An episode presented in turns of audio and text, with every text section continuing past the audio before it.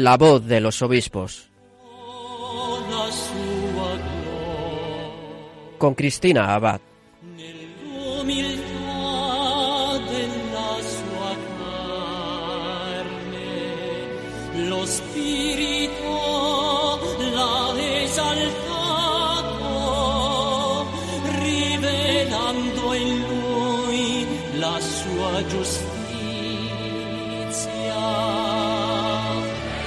Muy buenas noches, querida familia de Radio María. Un saludo de quien les habla, Cristina Abad, en esta nueva emisión de La Voz de los Obispos, un programa en el que seguimos acercándonos a nuestros obispos, conociendo mejor sus vidas, sus experiencias y haciéndonos partícipes de sus noticias.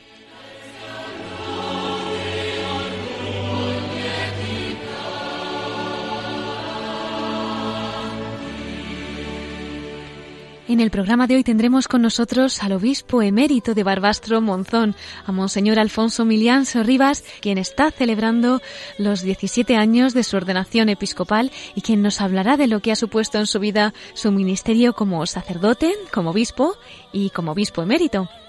En nuestra sección de Episcoflases tendremos con nosotros a nuestro colaborador especial, a Miquel Bordas, que nos informará de las principales noticias de nuestros obispos.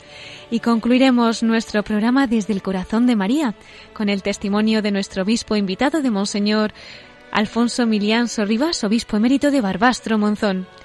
Bueno, pues en este domingo en que celebramos la fiesta de Nuestra Señora de Loreto, le encomendamos a la Virgen este programa y con ella comenzamos, la voz de los obispos.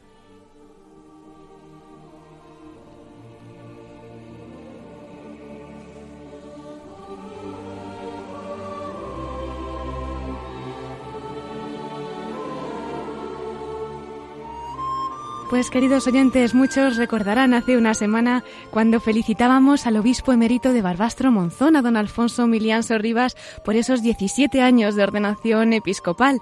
Bueno, pues les anuncio que esta noche tenemos el honor de que nos acompañe, de poder felicitarle, aunque sea a través de las ondas de Radio María, ya nos gustaría en persona, y que él mismo nos cuente lo que ha significado este don del Señor a través de su ministerio, primero sacerdotal, luego episcopal, y ahora como obispo emérito, que algunos piensan que, bueno, pues que a lo mejor ya están descansando un poquito más y sin embargo no se cansan de atender esa llamada del Señor con las almas que Él les va poniendo.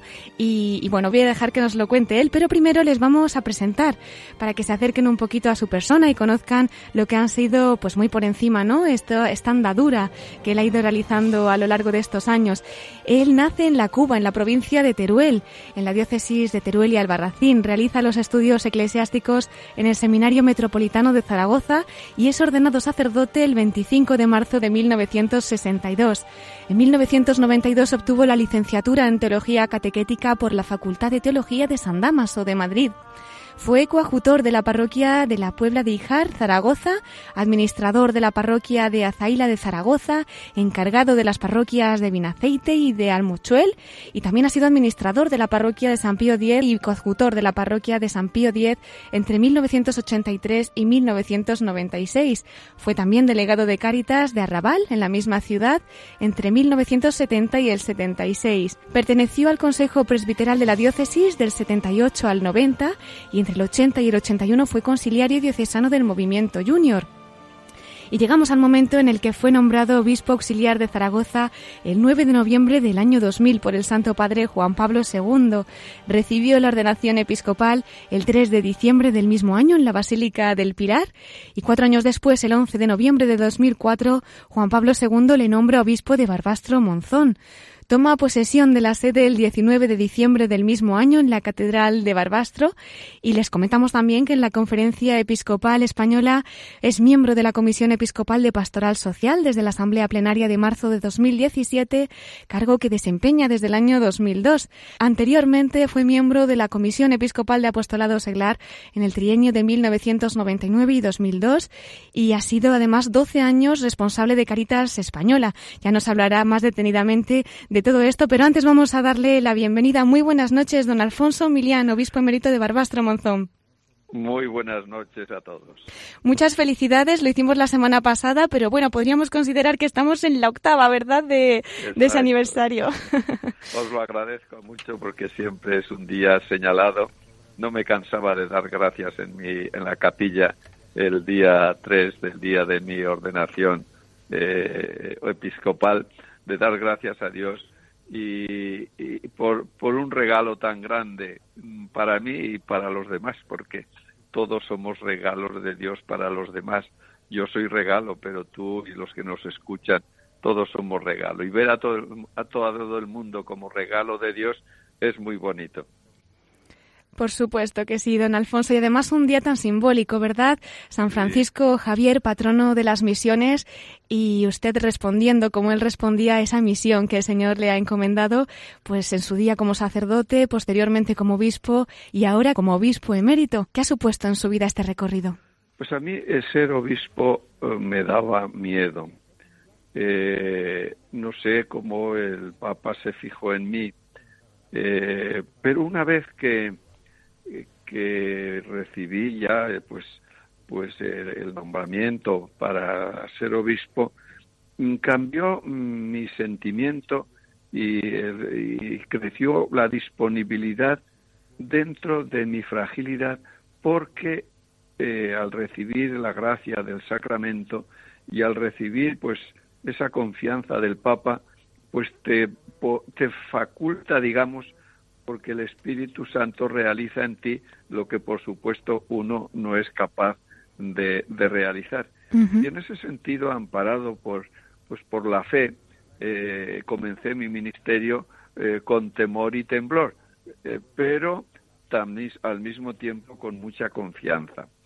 Los años de, estuve cuatro años de obispo auxiliar aquí de Zaragoza y después he estado diez años en la diócesis de Barbastro Monzón, ser obispo auxiliar es más fácil que ser obispo, digamos, titular, porque la última responsabilidad la tenía mi querido arzobispo don Elías Llanes. Claro. Pero al ser eh, titular tienes que tomar tú pues las decisiones y afrontar pues eh, tienes la última palabra.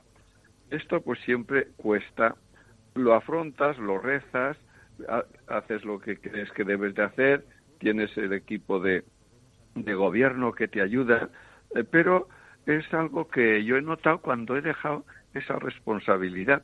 ¿eh? Ahora no tengo que tomar decisiones sobre nombramientos, sobre temas que a veces pues hay pues con, con, la realidad de la diócesis o ayuntamientos o y, y sobre todo tomar decisiones sobre personas que siempre es, eh, pues a veces, siempre no, lo normal es que todo sea normal y bien, pero cualquier caso a mí me quitaba el sueño. Hmm. Y ahora he notado que no me quita el sueño nada, o casi nada, vamos, casi nada.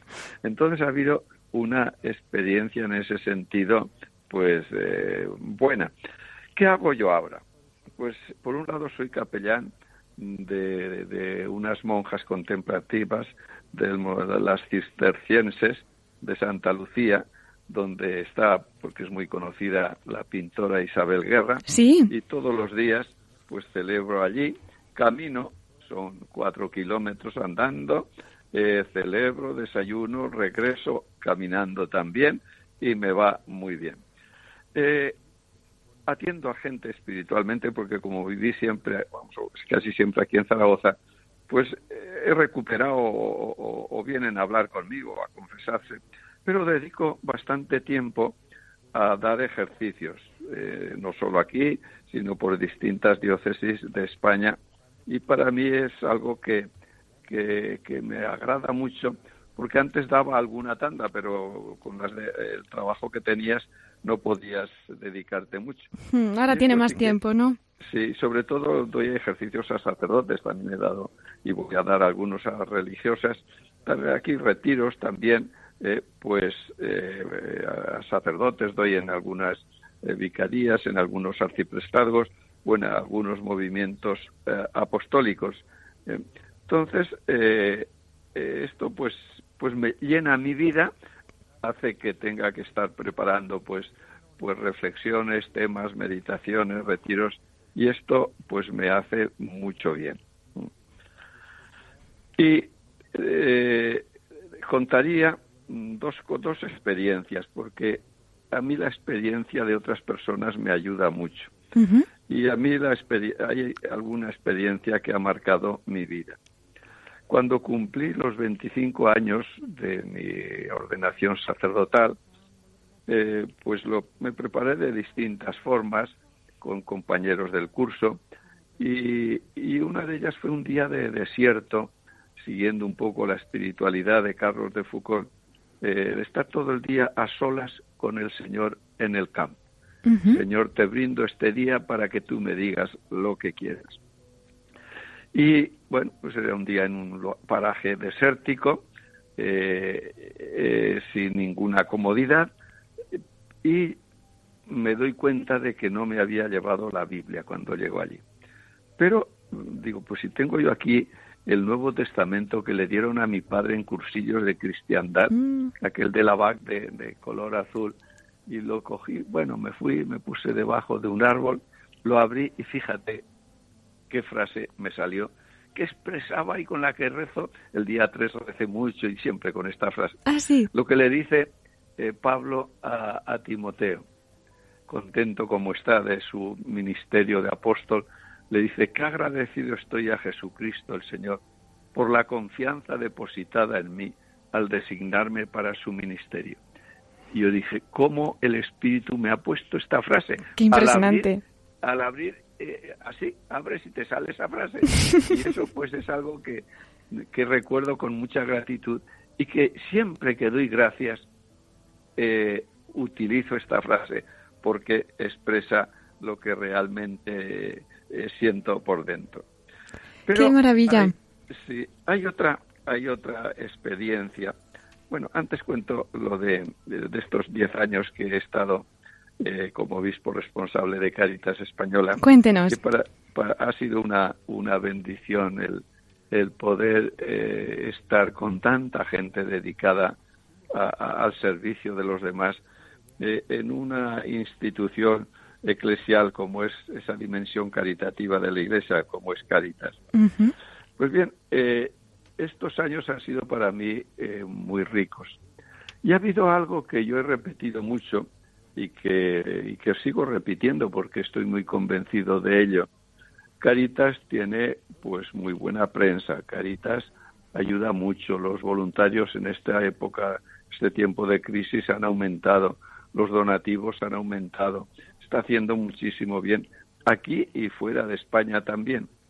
Pero hay una riqueza que yo quiero que se propague más de lo que en realidad se hace. Y es que podemos quedarnos en dar solo pan, les decía yo. Y es bueno que demos pan. Cuando uno tiene hambre necesita pan. Pero Jesucristo nos lo dijo muy claramente.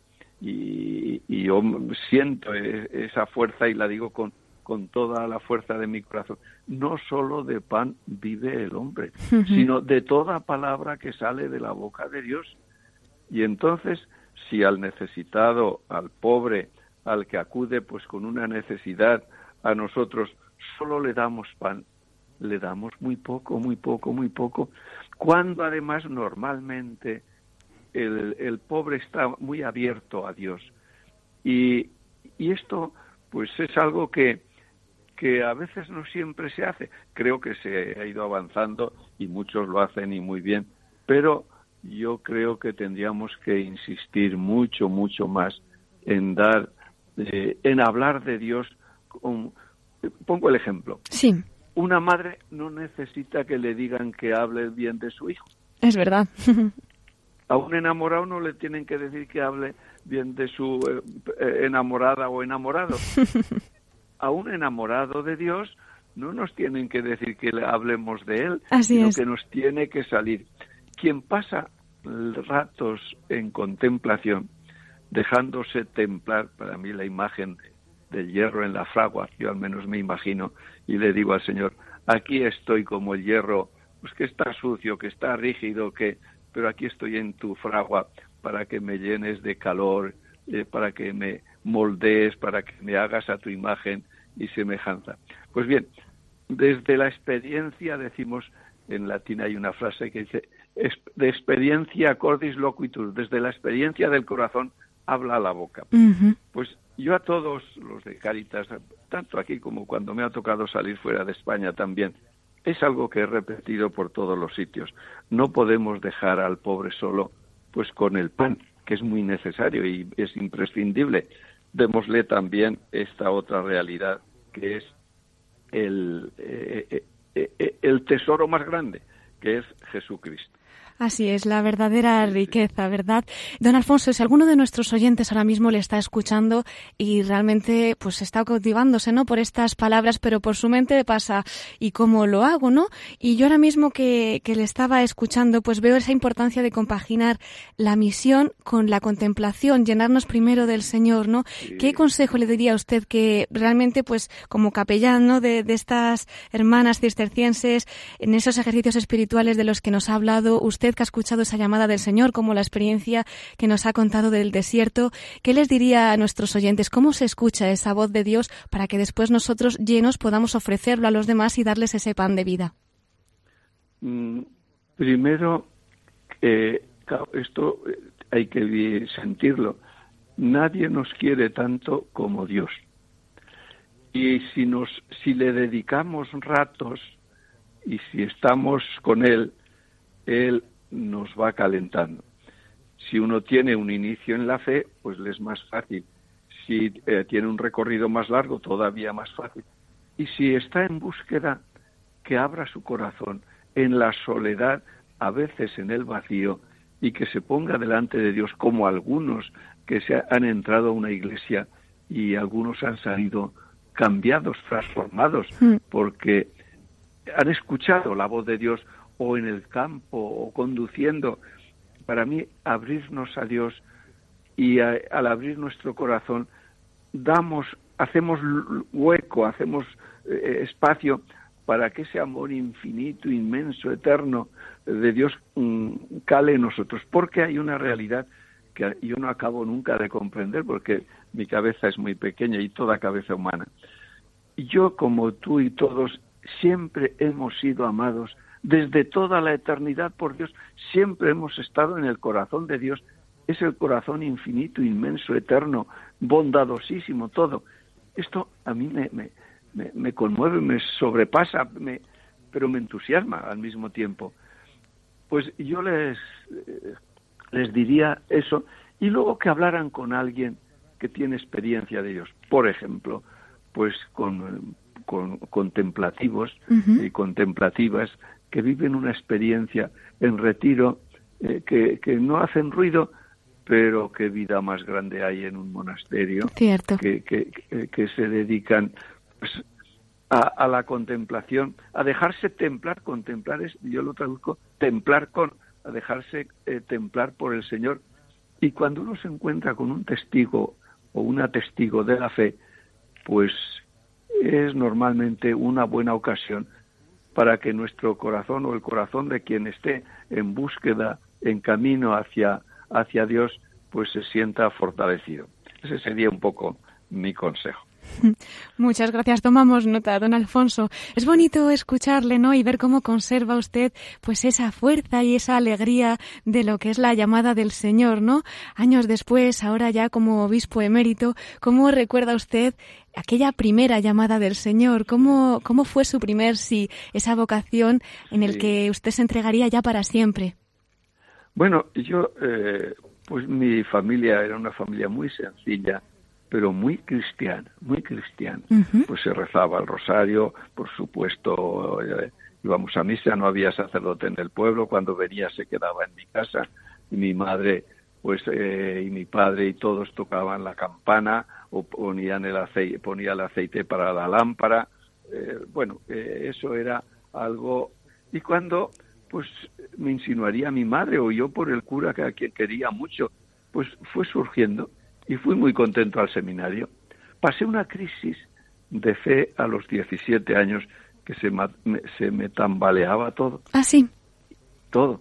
Y ese momento fue muy rico porque el sacerdote, el director espiritual, me supo acompañar y me duró unos meses, ¿no? meses duros porque, claro, cuando la razón de tu vida es Dios y eso se te desmorona, se te hunde, yo tenía la sensación de que mi cuerpo se hundía eh, eh, en la nada, vamos, claro. y todo mi ser, pero me ayudaron y, y luego ha habido un hecho que me ha ayudado mucho después de estar siempre en grupos de revisión de vida.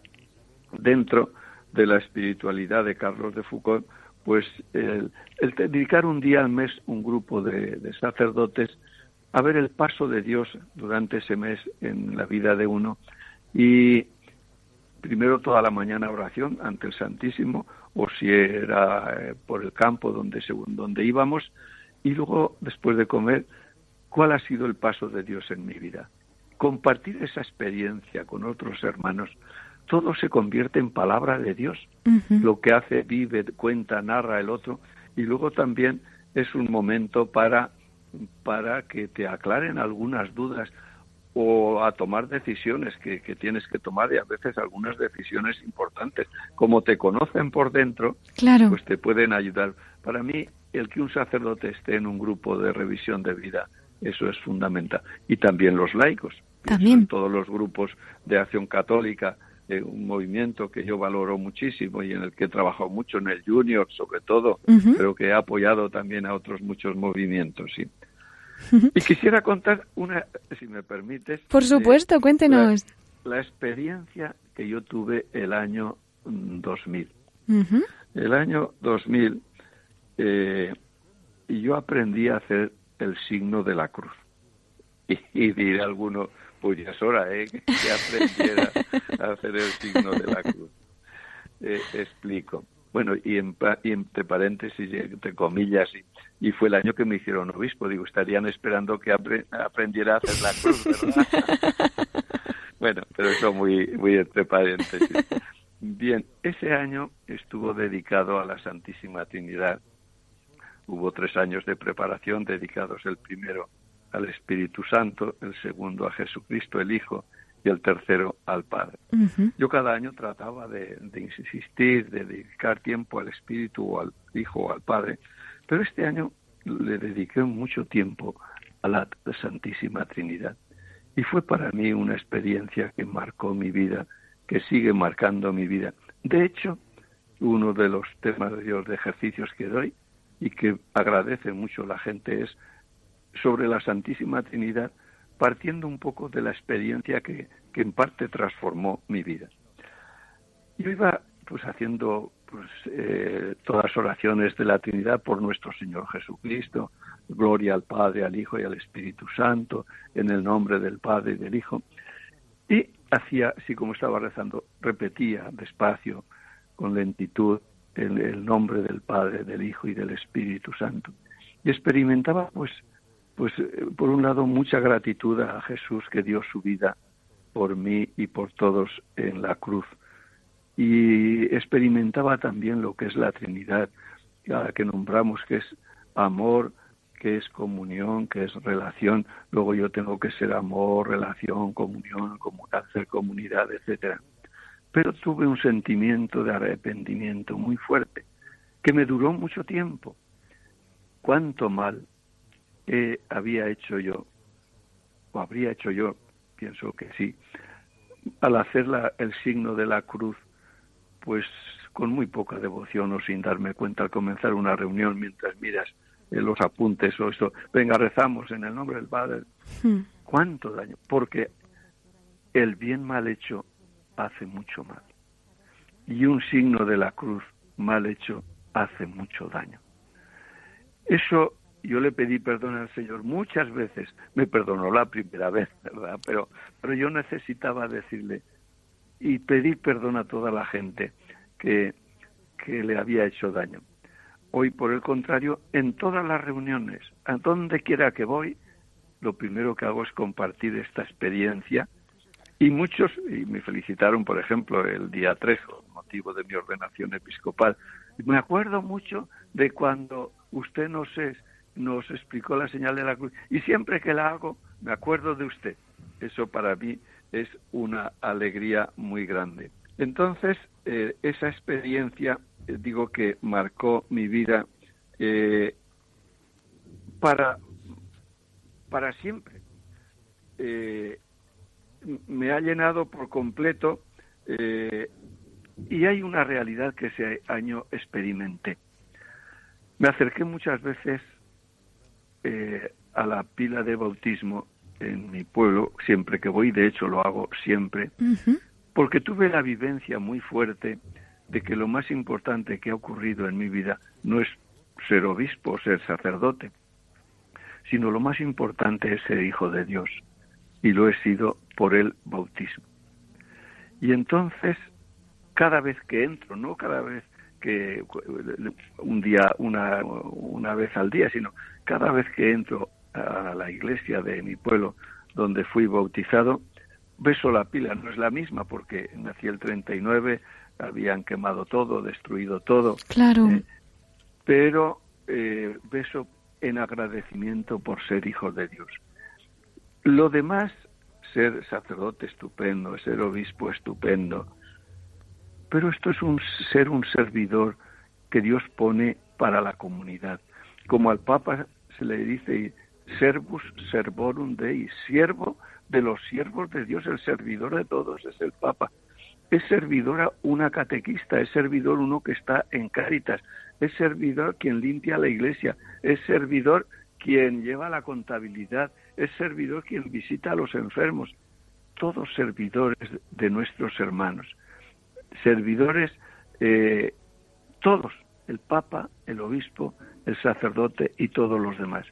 Y nuestra mayor dignidad no es ser obispo, por supuesto, sino es ser hijo de Dios, que nos hace ser hermanos de todos y que nos lleva a construir un mundo de hermanos.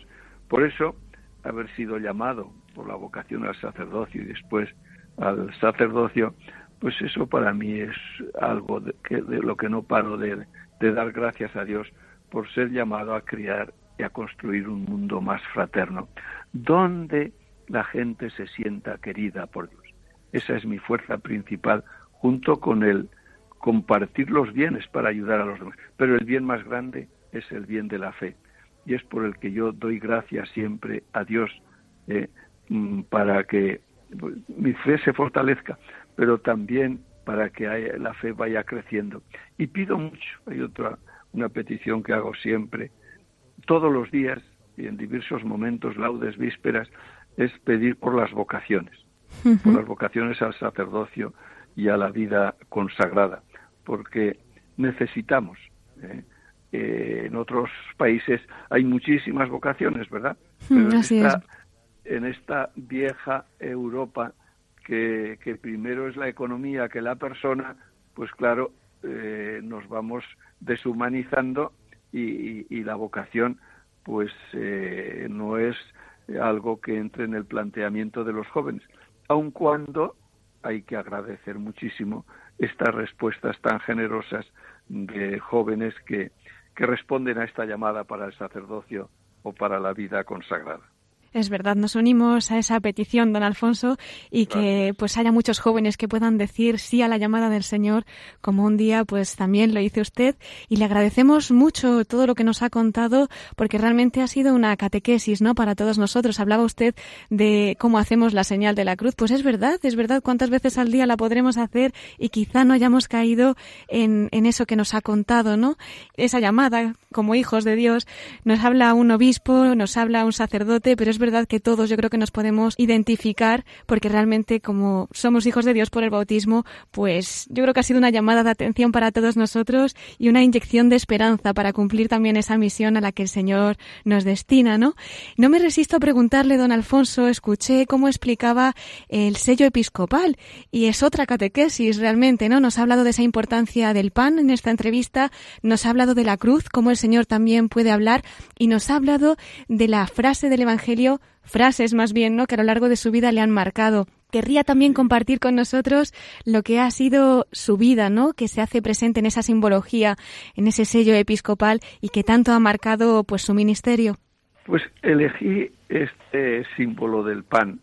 Eh, es un pan que me recordaba el pan que amasaba mi madre en el horno cada semana y que mi padre al, comenzar a, cortar el pan, primero siempre hacía el signo de la cruz en el pan.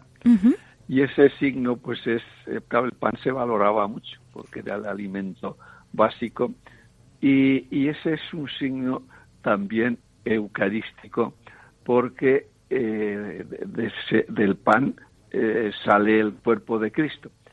Y y lo, lo hice así con la, con la frase de yo en ellos y tú en mí.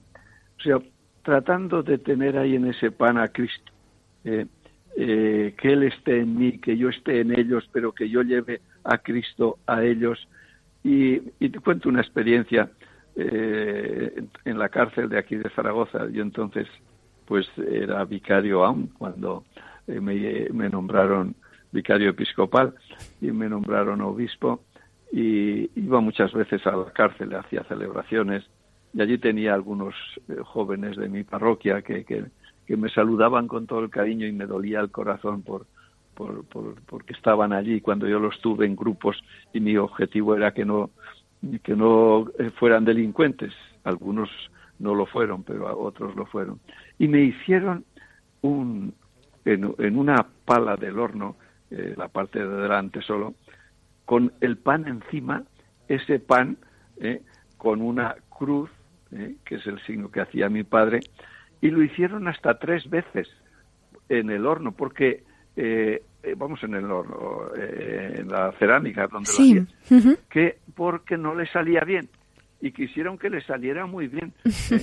y guardo esa imagen en la pared como, como algo realmente con, conmovedor, que fueran ellos precisamente los que quisieran obsequiarme con mi sello eh, eh, episcopal y que lo hicieran ellos allí precisamente en la cárcel. Qué detalle. un recuerdo bonito. Desde luego. Pues don Alfonso, estoy mirando el reloj y es impresionante cómo se pasa el tiempo tan rápido cuando nos hablan de cosas tan del Señor y tan bonitas.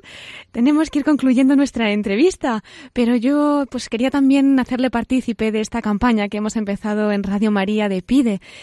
Hace unos meses concluíamos nuestra campaña de Vuelve a casa, en la que tantas almas pues han dado también su testimonio, ¿no? Y cómo el Señor las ha llamado, cómo se han acercado también a, a Dios. Y bueno, pues durante este tiempo invitamos a a todo el mundo, ¿no? Realmente que, nos pueda escuchar, a los que nos podamos acercar, a que también podamos orar juntos, hacer una gran campaña de oración y que seamos una gran familia, ¿no? En, en cada petición, cada intención. Y por eso, pues yo también quería invitarle a usted a que compartiese con nosotros alguna petición especial por la que todos nuestros oyentes que ahora mismo nos estén escuchando puedan orar, puedan hacer vida y Dios quiera, ¿no? Pues que, que sea atendida lo antes posible por el Señor y por la Virgen pues eh, son muchas las cosas que tenemos que pedirle al Señor. Y desde luego, ¿a quién mejor que al Señor? Como un hijo acude a su padre, a su madre, pues nosotros acudimos con toda la confianza al Señor. Aparte de pedir por la paz que tan necesaria, aparte de dar gracias por el testimonio de todos los que dan su vida en estos países donde son, vamos, no todos, eh, me refiero al Daesh y a estos grupos eh, que persiguen, matan, degüellan a, los cristianos y que, y que hay verdaderos testimonios. Yo con un párroco de allá de Bagdad, que ahora está en otro pueblo que es de los del Verbo encarnado, que están aquí en el monasterio del pueblo. De Puello, sí.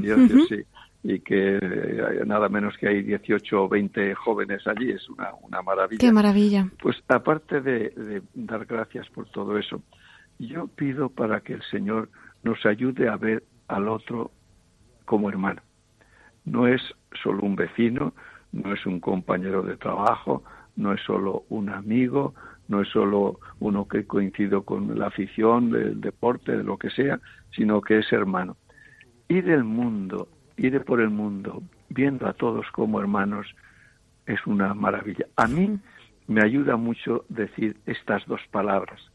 Me gusta mucho rezar con frases de los salmos. Y estas dos palabras son Padre nuestro. Voy en el coche, voy por la calle aquí en Zaragoza. Eh, lo mismo que hago muchas veces, el signo de la cruz. Pues digo, Padre nuestro. Qué maravilla ver a todos. Todos son hermanos míos. Todos, todos. Y no digamos en grandes eh, concentraciones o en el metro cuando voy por Madrid, eh, Padre nuestro. Pues yo me uno a esta campaña de, oración y, y, os, invito, a quien le ayude, claro, a decir estas dos palabras delante de la gente. Yo, de hecho, a los seminaristas les mandé, les di un retiro y les dije, ahora ir a hacer la oración por la ciudad. Y contemplar a todos los hermanos y contemplar todos los agrarios vivientes que hay y veréis cómo la ciudad cambia cuando nosotros cambiamos y contemplamos y vemos a todos como hermanos. Es una maravilla ir por el mundo viendo a todos como hermanos y luchando y trabajando y entregándonos para construir un mundo más fraterno. Ciertamente, don Alfonso, pues nos hacemos eco de esa petición, le pedimos a la Virgen que nos dé también su mirada para ver a todos como hermanos y me queda también preguntarle pues por un mensaje especial para nuestra radio, para nuestros voluntarios, trabajadores, nuestros oyentes, ¿qué le parece pues Radio María y esta obra que la Virgen quiere llevar a cabo, ¿no? a través de estos pobres instrumentos? Pues mira, eh, yo eh, veo como gracias a Dios Radio María va extendiéndose por todos los sitios. Y eso es un bien muy grande. Y con qué gozo escucho eh, mucha gente que sigue y que reza con Radio María. La Virgen está potenciando esta dimensión de la, eh, de la devoción a ella, pero de todo lo que conlleva de, evangeliza, de evangelización esta emisora que, que se extiende no solo por España, sino me contaban, por ejemplo, uno, un sacerdote en China, que él estaba allí también trabajando y que ahora, bueno, yo al menos coincidí con él en Málaga y me alegró mucho que hasta en China él pudiera hablar eh, por medio de Radio María y dirigirse a quienes pudieran escucharle. Os animo, os felicito y os doy las gracias a todos los voluntarios. Todo aquello que funciona con voluntarios normalmente tiene un porvenir muy de mucho éxito, aun cuando es normal que quien se dedica a tiempo, a tiempo completo, por un lado tenga las características de un voluntario y por otro lado pues también tiene que comer y tiene que recibir una ayuda. Muchísimas gracias, don Alfonso. Pues nos acogemos a sus oraciones también para poder seguir al servicio del Señor a través de, María. Y con María quería también terminar nuestro programa, así que le invito a que también nos acompañe en la última sección dedicada a la Virgen. Entonces, si no nos cuelgue, podemos dar paso a las noticias y en breve volvemos con usted para que nos cuente alguna anécdota, algún pensamiento especial que haya vivido con Nuestra Señora y que quiera compartir con nuestros oyentes. De acuerdo. Pues muchas gracias, don Alfonso Milián Sorribas, obispo emérito de Barbastro, y hasta dentro de unos minutos.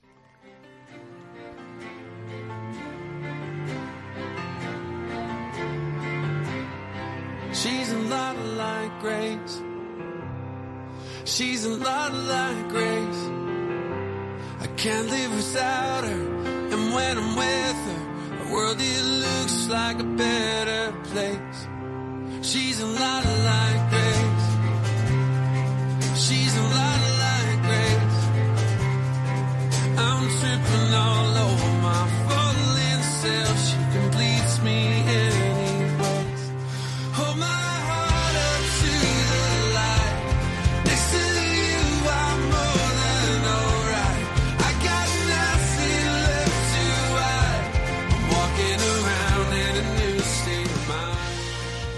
Estás escuchando La voz de los obispos con Cristina Abad, Radio María.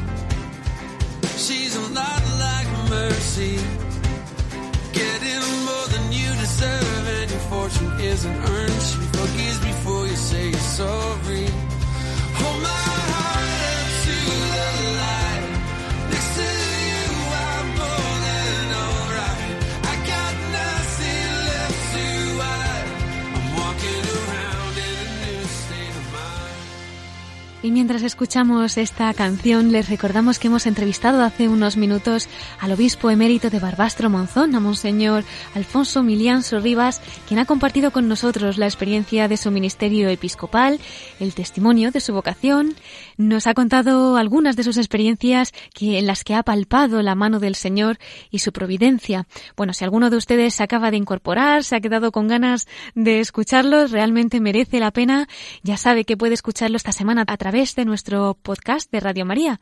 De todas formas, volveremos a escuchar a Monseñor Milián en nuestra sección de la voz de los obispos desde el corazón de María en unos minutos.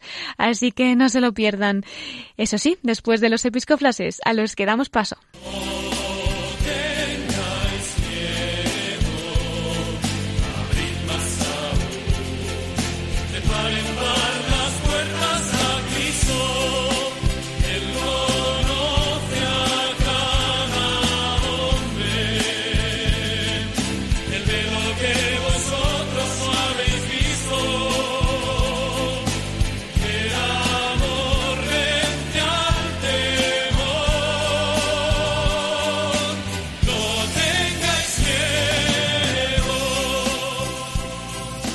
Y un domingo más vamos a darle la bienvenida a nuestro colaborador, Miquel Bordas. Muy buenas noches, ¿qué tal estás? Muy bien, Cristina, un domingo más aquí contigo y con todos nuestros oyentes. Así es, ¿qué nos traes para esta noche, Miquel? Pues como siempre vamos a empezar felicitando a los obispos que esta semana cumplen años de obispos. Y así este martes 12 de diciembre, que se celebra la fiesta de Nuestra Señora de Guadalupe, la guadalupana, la mexicana, pues bien, eh, hay otra Guadalupe que está en España, en la archidiócesis de Toledo, pero provincia de Cáceres. Pues de ahí es eh, Monseñor Ángel Rubio Castro, el obispo mérito de Segovia, pues justo este día, el 12 de diciembre, se celebra el decimotercer aniversario de su ordenación episcopal. Pues le mandamos una felicitación muy especial. Yo me imagino que nuestros oyentes se acordarán de él. Le tuvimos hace unos meses con nosotros, así que les pedimos que especialmente, pues ese día oren por él, ¿verdad? Claro, claro que sí. Y también que oren por el siguiente obispo que cumple años en ese mismo día, que es el obispo de Solsona, de Solsona, ahí en Cataluña, en la provincia de Lerida. Y porque en ese día, 12 de diciembre, se cumplen los siete años ya. Eh, fue ordenado obispo en el año 2010, Monseñor Xavier Nubey, el obispo Solsona. Pues también le felicitamos. Claro que sí, desde aquí nuestra felicitación y le encomendamos también. Por supuesto. Y finalmente, este jueves 14 de diciembre, que es la fiesta San Juan de la Cruz, ese místico español, reformador del Carmelo, pues se celebran los 14 años de la ordenación del arzobispo de Oviedo, Monseñor Jesús Sanz Montes que es franciscano y es un habitual de este programa porque muchas veces... Con sus cartas semanales, ¿verdad? Exacto. Hoy no, hoy no vamos a tener tiempo de poner su carta.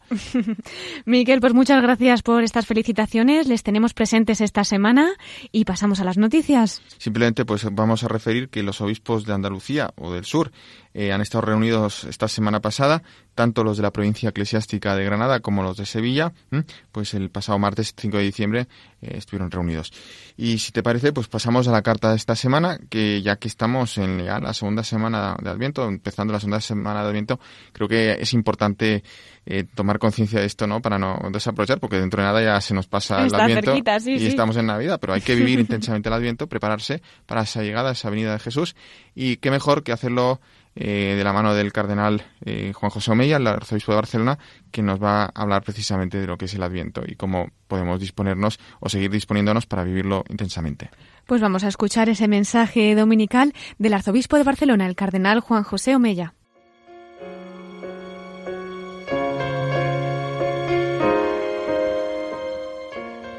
Celebramos hoy el segundo domingo de Adviento. El Adviento forma una unidad de movimiento con la Navidad y la Epifanía. Las tres palabras tratan de decir lo mismo, venida, nacimiento y manifestación. Un tiempo de Adviento vivido con intensidad nos dispone para acoger plenamente el regalo de la Navidad. Ojalá este tiempo de preparación que nos ofrece la Iglesia nos ayude a redescubrir que Navidad es el acercamiento generoso de Dios a la humanidad Navidad es la visita que Dios nos hace para hacernos hijos adoptivos del Padre. Navidad es el cumplimiento de las promesas del Señor de reunir todo el género humano en un nuevo pueblo de Israel, en la Iglesia una y única de Cristo, extendida de Oriente a Occidente. Dios ha venido, viene y vendrá definitivamente a nosotros. Durante el tiempo de Adviento, la liturgia nos invita a tomar conciencia de las diversas venidas del Señor. La primera venida fue la que sucedió en Belén hace más de dos mil años y que celebramos anualmente el 25 de diciembre.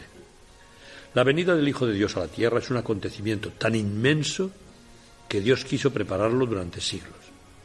En esta celebración hacemos memoria del cumplimiento de las promesas hechas por Dios al pueblo de Israel. Participando en la larga preparación de la primera venida del Salvador, los cristianos renovamos el deseo de su segunda venida, tal como nos dice el Catecismo de la Iglesia Católica. En efecto, el Adviento nos prepara también para la venida definitiva del Señor Jesús. Aquel que tomó nuestra carne y que nació pobre y humilde en un establo, se nos manifestará en gloria y majestad al final de los tiempos para instaurar el cielo nuevo y la eternidad nueva, la eternidad con Dios en la gloria del cielo. Los cristianos tenemos que mirar también el futuro, ya que hemos sido creados a imagen y semejanza de Dios y por lo tanto para la eternidad. Las últimas palabras que leemos en la Biblia, en el libro del Apocalipsis, después de decir que Dios es el alfa y la omega, es decir, el principio y fin de la historia, nos hacen exclamar a todos, ven Señor Jesús. A menudo las preocupaciones del mundo la aceleración de la vida actual y el sentido materialista que se ha hecho presente en nuestra manera de vivir, nos hacen olvidar la otra vida y limitan el horizonte de nuestra existencia a esta tierra. Entonces se nos hace difícil entender el contenido de las bienaventuranzas predicadas por Jesús. Este adviento os invito, hermanos, y me invito a mí mismo a pedir al Señor que aumente en nosotros el deseo de la vida eterna, que es la eterna felicidad. San Agustín dice, refiriéndose a este don, que tendremos mucha más capacidad de recibirlo cuanto más firmemente lo esperemos y cuanto más ardientemente lo deseemos.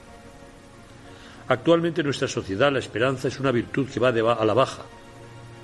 Se respira más bien desencanto y frustración.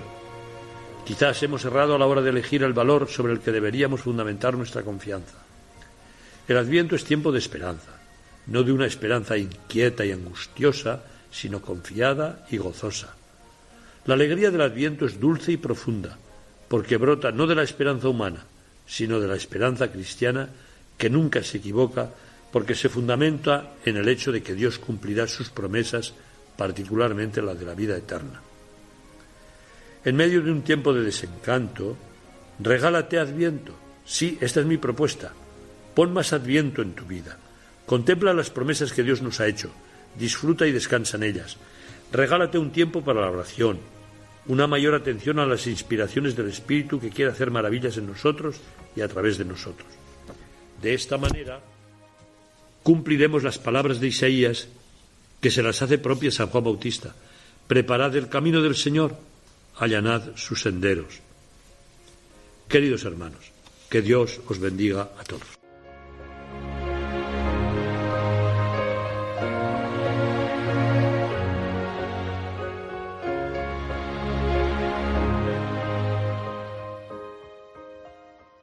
Hemos escuchado al arzobispo de Barcelona, al cardenal Juan José Omeya, en ese mensaje especial para este segundo domingo de Adviento, en el que nos invitaba precisamente a regalarnos Adviento, a conseguir más tiempo de oración, más tiempo para meditar en esas promesas de Jesús.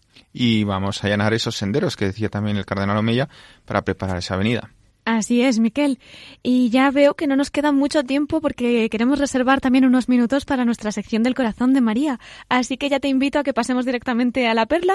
Pues seguimos con ahora con otro cardenal del siglo XVI, o del, del, del 15 al 16, que fue el cardenal Cisneros. Siguiente capítulo, ¿verdad? Y hoy el siguiente capítulo nos va a hablar pues de una intervención suya quizá más política y hoy en día sería algo insólito, pero en aquel tiempo no era tan insólito, que fueron las regencias, ¿eh? la primera y la segunda, pero bueno, te dejo la perla que nos ha preparado la Universidad de Alcalá, eh, ese capítulo dedicado a esa, a esa etapa de la vida del cardenal Cisneros. En 1504 fallece la reina Isabel la Católica, lo que provoca una crisis sucesoria en la que Cisneros se verá implicado. Fernando el Católico pide consejo a Cisneros y entre los dos consideran que Juana no puede reinar a causa de sus trastornos mentales, un problema que genera una división en la sociedad. Por un lado están los partidarios de Fernando y por otro los de Felipe el Hermoso, esposo de Juana, que sufrirá una muerte prematura, quedando Cisneros como regente en ausencia de Fernando. Fernando el Católico premiará la fidelidad de Cisneros con la dignidad cardenalicia en 1507. La segunda regencia del cardenal Cisneros se dará tras la muerte de Fernando en 1516 y durará hasta la llegada del sucesor Carlos I, a quien no llegará a conocer, pues Cisneros morirá en 1517 a sus 81 años de edad. Acabamos de escuchar ese capítulo 6 de esos vídeos que ha preparado la Universidad de Alcalá de Henares con motivo del quinto centenario de la muerte del cardenal Cisneros. Muchas gracias, Miquel, por esta perla y yo te invito, como siempre, a quedarte para escuchar ahora al obispo emérito de Barbastro Monzón, a Monseñor Alfonso Milián, que nos va a hablar desde el corazón de María. Aquí me quedo a escucharle.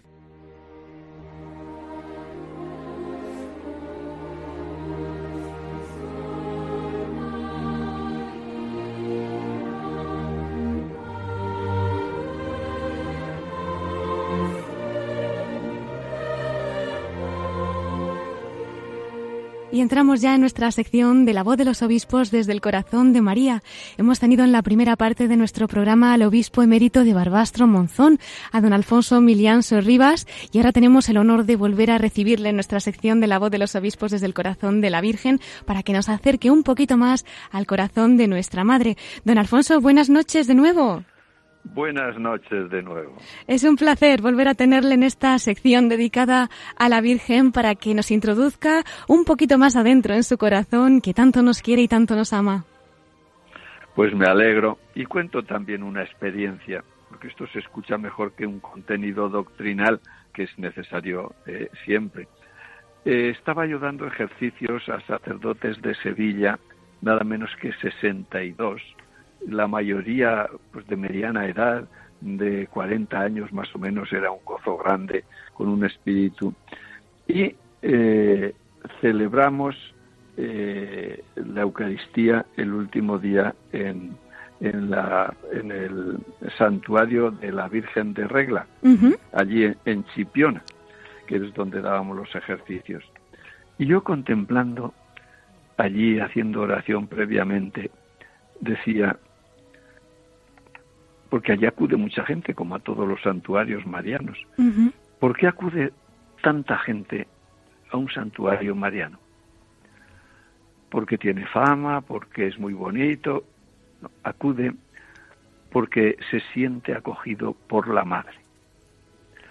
Y, yo les había hablado, mm, recogiendo el pensamiento del Papa Francisco, cuando en Holguín, allá en Cuba, habló de la conversión de, San Mateo, el evangelista y apóstol, sí. el día el día de su santo, y dice que qué fuerza mm, tuvo eh, la mirada de Jesús para levantar a Mateo de, de la mesa de los impuestos.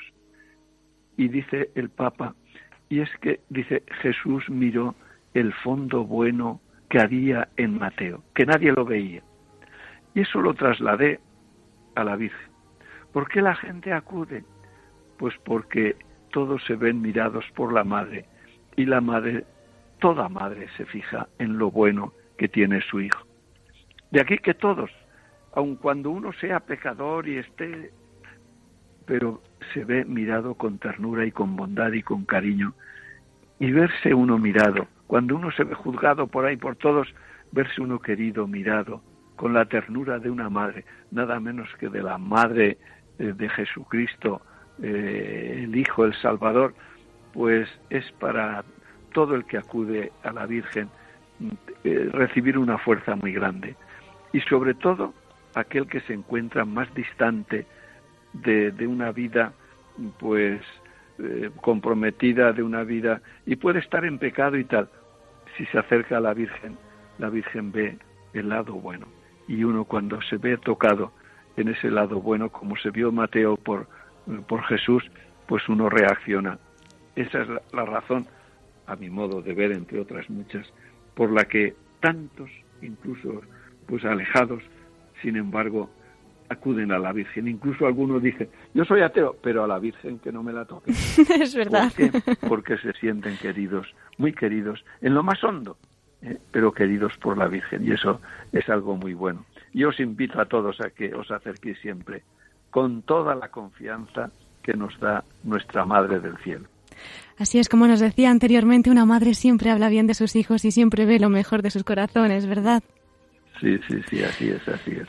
Pues don Alfonso, muchísimas gracias por habernos acompañado esta noche en La Voz de los Obispos. Esperamos tenerle en algún programa más, que es todo tan interesante que nos hemos quedado con ganas de seguir. Así que le invitamos para cuando quiera. Ya sabe que en Radio María tiene su casa y que nuestros micrófonos siempre estarán abiertos para usted. Pues muchas gracias y saludos a todos. ¿Nos da una bendición para concluir nuestro programa? Pues que Dios, Padre misericordioso, eh, por medio de Jesús y de su Espíritu, os bendiga a todos en el nombre del Padre, del Hijo y del Espíritu Santo. Amén. Amén. Muchas gracias, don Alfonso. Hasta siempre. Hasta siempre, cuando queráis.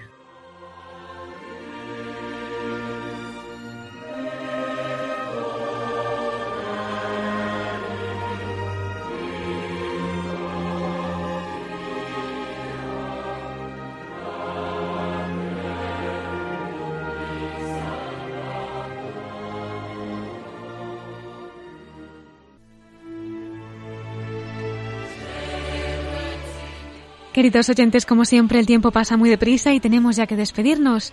Les recuerdo, como siempre, nuestro correo electrónico para los que quieran escribir. Pueden hacerlo a la voz de los obispos arroba radiomaria.es y nos pueden seguir también a través de Twitter de Radio María.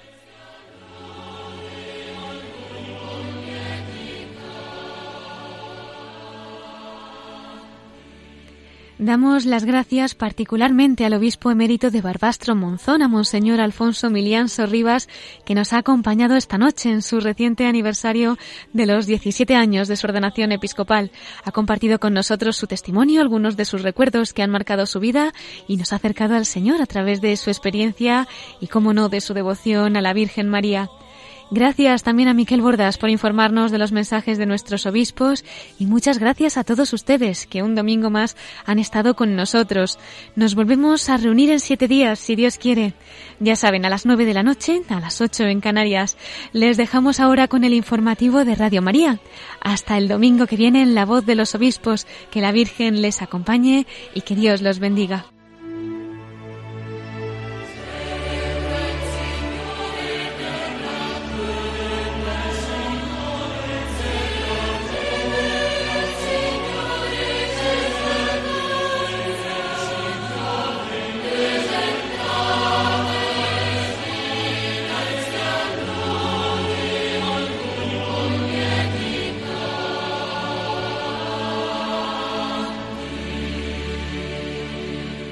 Han escuchado la voz de los obispos